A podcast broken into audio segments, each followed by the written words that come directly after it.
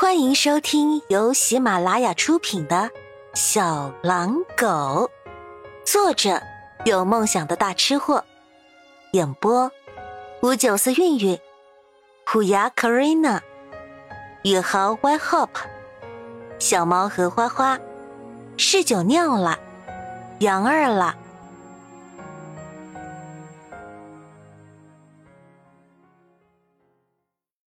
第十二集。曲颖原本以为乞讨很容易，结果乞讨了半天，一个铜板都没有。后来还是小女孩机灵，跪在地上抱着肚子开始哭，一副上气不接下气的样子。小女孩虽然满脸泥，但是她长得好看，又哭得那么楚楚可怜，很快就吸引了一位善心的妇女，在铁罐上丢了一枚铜板，哐当一声。代表着他们终于有镜像了。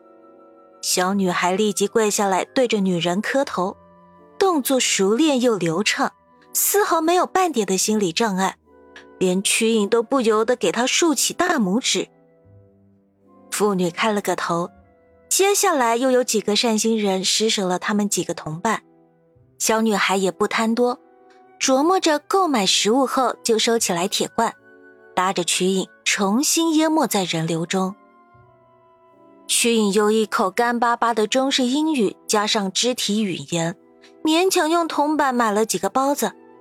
两人吃饱后，曲颖说：“我们得去报警。”小女孩反对：“不去，我们得先逃走。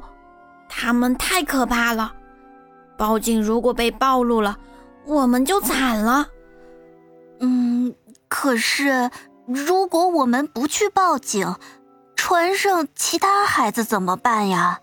你不是还有几个同伴在里面吗？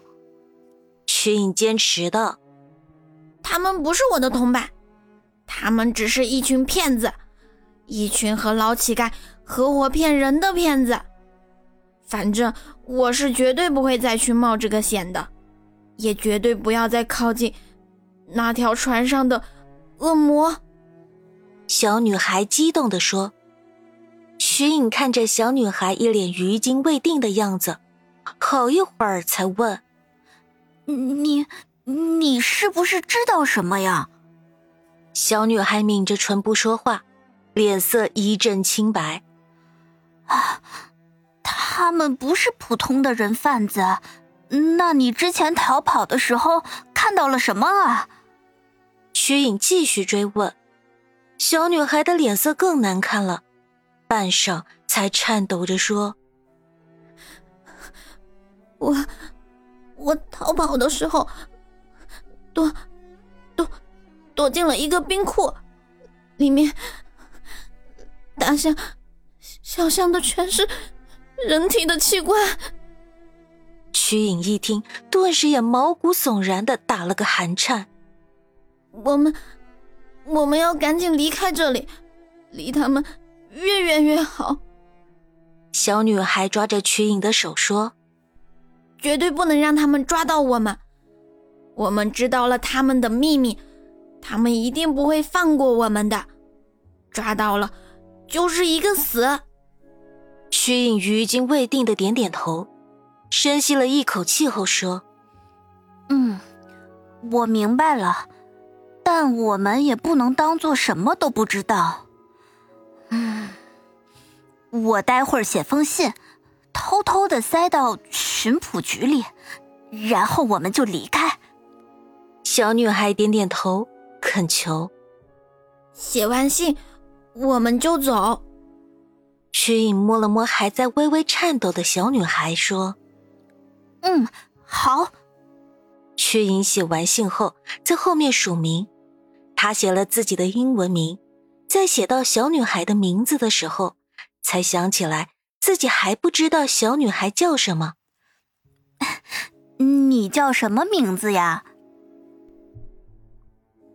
不知道。小女孩摇摇头。他们都叫我小乞丐。那你有英文名吗？曲颖随口问完，才发现自己似乎问了一个傻问题。嗯，算了，我随便写一个吧。没想到小女孩却报出了一个非常好听的英文名，米歇尔。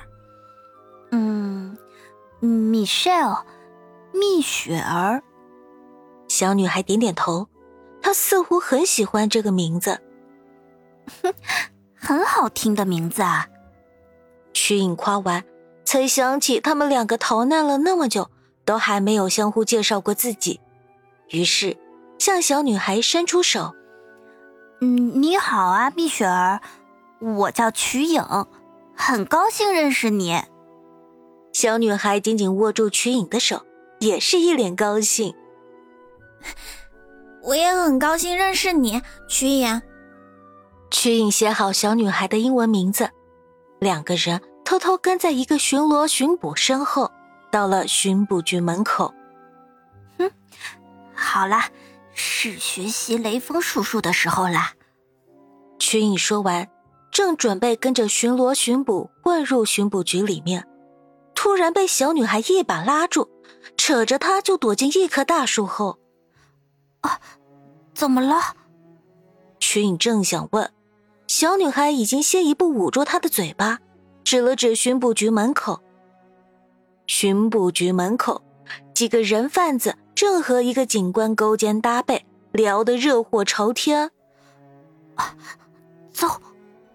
曲颖当机立断，带领着小女孩就离开巡捕局。两人躲躲藏藏的走了一个多小时后，来到了一个偏僻的小巷。现在怎么办？小女孩约莫是累了，走着走着就蹲了下来。唉。我也不知道，曲颖也累了，在她旁边跟着蹲下来。现在她不只是累，还又渴又饿。蜜雪儿，你饿吗？他蹲了一会儿后问。但等了好一会儿，小女孩都没有回答。嗯，蜜雪儿，你饿吗？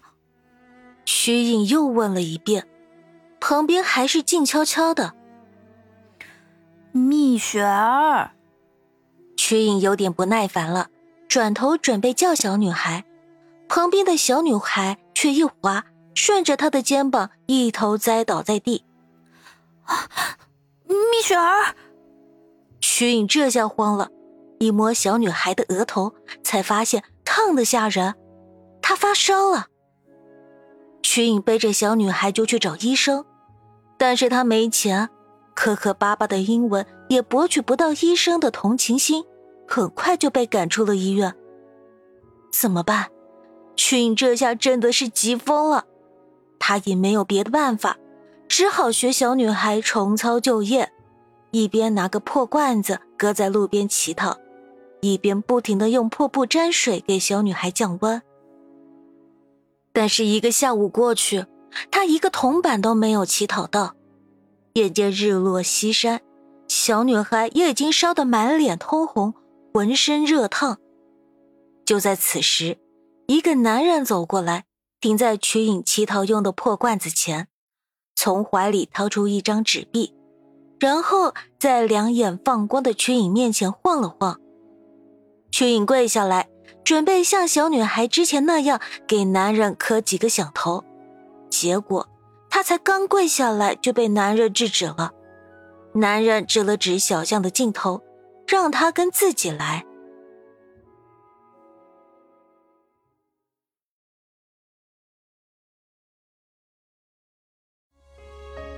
本集播讲完毕，喜欢本专辑的小耳朵们，请订阅、点赞、加月票支持哦。下集甜蜜继续。